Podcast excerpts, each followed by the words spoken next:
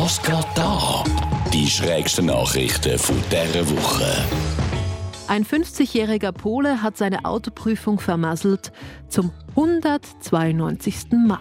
Okay, wow. Da kann man ja eigentlich gar nicht mehr richtig lachen, sondern nur noch Respekt haben vor dem Durchhaltewillen von dem Mann. Lustigerweise hat er es aber nicht mal bis zur praktischen Prüfung geschafft. Er ist fast 200 Mal durch die theoretische gesegelt und hat über 1500 Stutz allein für Prüfungsgebühren ausgegeben.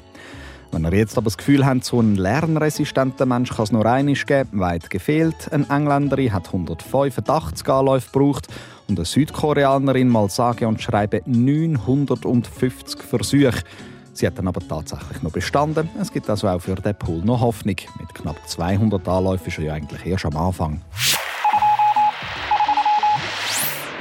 Ein neuer kalifornischer Ethnologiestudiengang ruft Studierende auf, zu einem Gott der Azteken zu beten.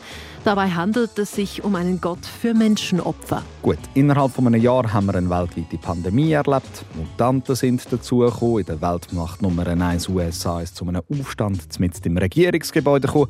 Ich wäre wirklich nicht mehr überrascht, wenn wir bis Ende Jahr noch zu Menschenopfern übergehen.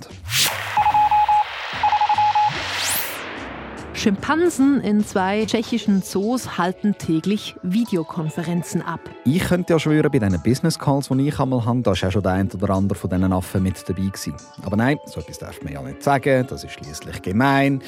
Ja, tatsächlich, die Schimpansen können ja nichts dafür.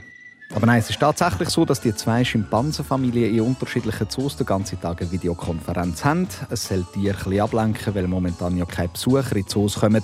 Die Schimpansen finden es übrigens super. Wird wahrscheinlich aber auch daran liegen, dass sogar Schimpansen gecheckt haben, wie man ein Mikrofon auf Stumm schaltet. Bei jedem von meinen Business Calls hat es ja bis heute immer noch mindestens einen mit dabei, der das partout nicht checkt.